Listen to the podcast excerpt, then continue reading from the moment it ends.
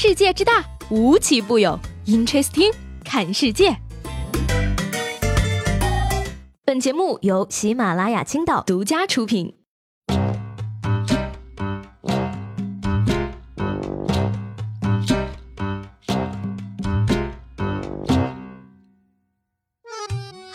好，欢迎收听本期的 Interesting，我是西贝。前两天呢，我在这个微博热搜上看见了演员杨紫的朋友圈设置了三天可见的原因。据说呢，是因为觉得自己之前的朋友圈都太沙雕了。我的天哪，这个回答真的是说出了我的心声，好吗？曾经有一段时间，我特别喜欢在朋友圈分享沙雕段子。那个时候买了一个英文阅读的课程，丧尽天良的要求，必须每天转发链接到朋友圈打卡，还不能设置分组，必须打够八十天才能退学费。Amazing。穷的还有骨气的，我觉得每天用这些无效的链接污染我的朋友们太不厚道了。于是呢，我就开始每天在打卡的时候加上一个沙雕段子，朋友们乐于给我点赞评论，我自己每天也是乐乐呵呵的。但是后来呢，打卡结束了，学费也退回来了，我反而找不回当初发段子的乐趣了。过了几个月，到现在呢，偶然再回去看看自己原来发的那些东西呢，就觉得，哎呀，我当初怎么那么的幼稚呢？怎么那么喜欢发朋友圈？这都是发了些什么？天哪，太辣眼睛了！再加个新的小哥哥，人家看到了这些会觉得我是个沙雕吧？当时的第一反应呢，就是我要把这些黑历史删除掉。然而呢，看了看每条朋友圈下面大家善意的哈哈哈，我又舍不得删了。于是呢，只能选择一个折中的办法，设置成三天可见，既能保留曾经的快乐，又能在新认识的小哥哥面前伪装成一个高冷优雅的女子。说到这儿的问题来了，你设置了朋友圈几天可见？你的朋友圈屏蔽了哪些人？你有多久没发过朋友圈了？怎么样，朋友们？三个直击灵魂深处的拷问有没有问到你一脸蒙圈？赶紧打开自己的微信查找答案呢？我发现呢，其实不只是我，我身边的很多人呢都减少了发朋友圈的频率，甚至呢连评论和点赞都懒得敷衍了。而且呢，二零一九年社交网络行业报告里面也是提到，百分之三十点五的用户发原创内容朋友圈的频率都降低了。所以说，这到底是为啥呢？只能说呢，如今的朋友圈已经不是原来的那个朋友圈了，它摇身一变变成了钮祜禄朋友圈。我们以前的爱发朋友圈，是因为能跟别人找到共鸣，因为对同样的事情感同身受。通过朋友圈的分享呢，友谊的小船也可以升华为巨轮。然而不知道为什么，现在的情况却是，你发一条朋友圈之后，永远不知道杠精还有几秒到达战场。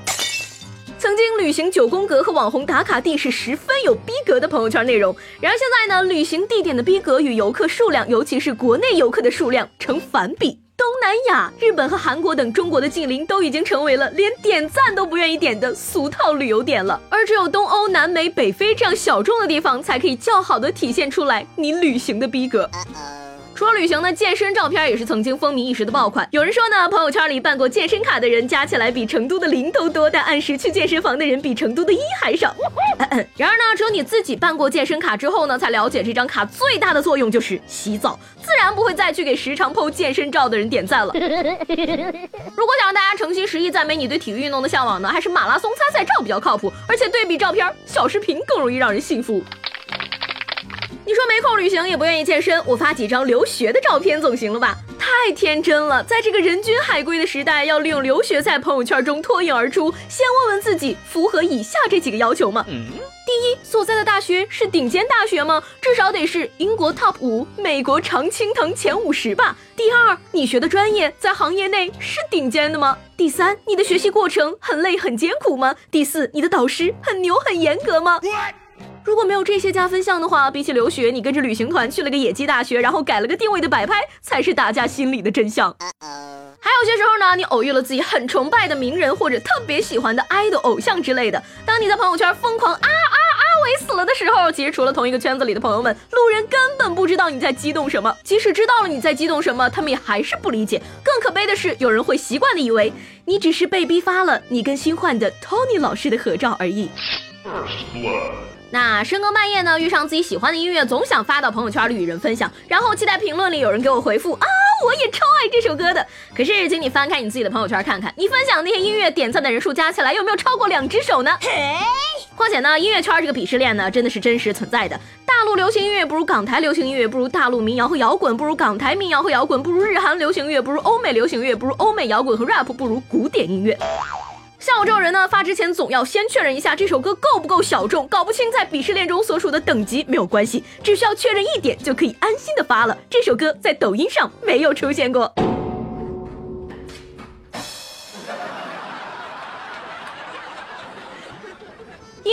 分享看见的好书、好句子，是不是也可以发一发呢？以前呢，发些什么不痛不痒的鸡汤，大家会夸你，哎呦，太文艺了。现在一边给你点赞，一边截图发给另一个人说，哎呦，你看他怎么这么矫情，都是手下留情的操作了，好吗？更何况呢，现在网络上这些个鱼龙混杂的句子有哪句是作者写的，哪句是读者意淫的，你根本就分不清楚。明星分享张爱玲语录都被无情打脸了，你怎么能保证你的朋友圈里没有活跃着义务打假专家呢？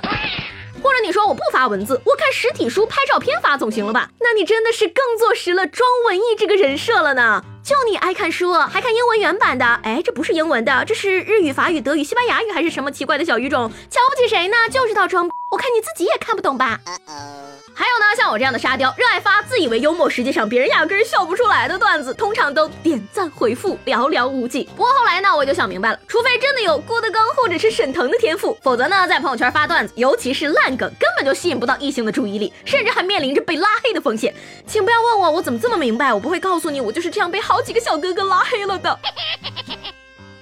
其实呢，这个科学的研究表明啊，我们之前为什么那么热衷发朋友圈呢？很可能是因为他们能够帮助我们打造积极的形象。这个沃顿商学院呢做过一项类似的测试，研究者呢只给出名字和一条信息，让上百个人去猜他们大概多大，有没有孩子，生活怎么样。很多人都能轻松的联想出更多的信息。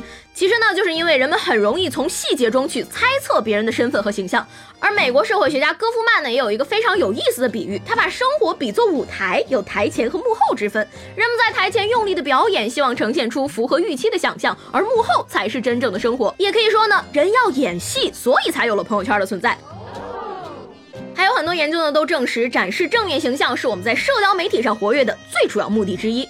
纽约时报呢曾经对两千五百个中度、重度社交媒体使用者进行了调查，发现呢近七成的人想通过社交媒体让别人更了解自己，最好是体贴、理性、善良等正面形象的自己。所以说呢，其实展现自己美好的一面是很多人发朋友圈的初衷。然而呢，现如今的朋友圈真的已经不再是单纯朋友的圈子了。二零一八年的微信报告里提到呢，和二零一五年相比，通讯录朋友人均多了百分之一百一。超过五分之一的微信用户呢，有两百到五百位的好友，还有百分之十的用户呢，有五百位以上的好友。但是呢，还是有不到四成的用户每周只和十个人以内的好友交流。这样的圈子里，怎么还能放心的说真心话呢？比如说呢，你晚上发一个什么美食店打卡，朋友们会觉得你生活丰富，钱还多。可是你正在加班的老板和同事会怎么想？被你拖延的甲方会怎么想？更要命的是，你的健身教练会怎么想？更别说什么放心大胆的发自拍了，就是发了朋友圈，可能真心互动的都没有几个人。拍一张自己 P 了俩小时的照片，再配上删改五六次、精心写了半个小时的文案，发到朋友圈里，结果只有名字是 A A A 的微商和房屋中介给你点赞，还有比这更沮丧的事情吗？如果你年纪还小，不能理解这种沮丧的话，那么请你想一下，你精心化了妆出门，结果朋友却放了你鸽子时的心情。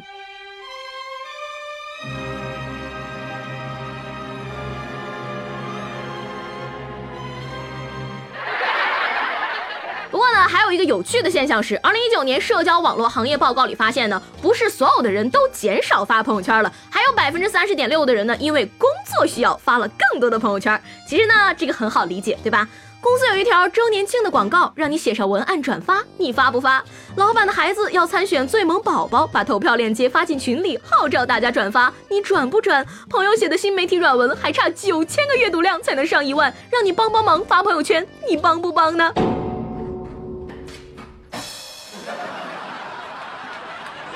过说到底呢，我觉得其实朋友圈真的是一个非常好的记录生活和灵感的地方。但是同时呢，它就像是一本公开的日记，随时存在着被别人批注的风险。如果说呢，你足够强大到可以忽略任何人的意见，你就不会因为它感到烦恼。可是如果说你活得没有那么洒脱，那你就只能跟我一样，把它封起来，留给自己看喽。好了，那今天的 Interesting 就到这儿了，我是西贝，下期节目见啦，拜拜。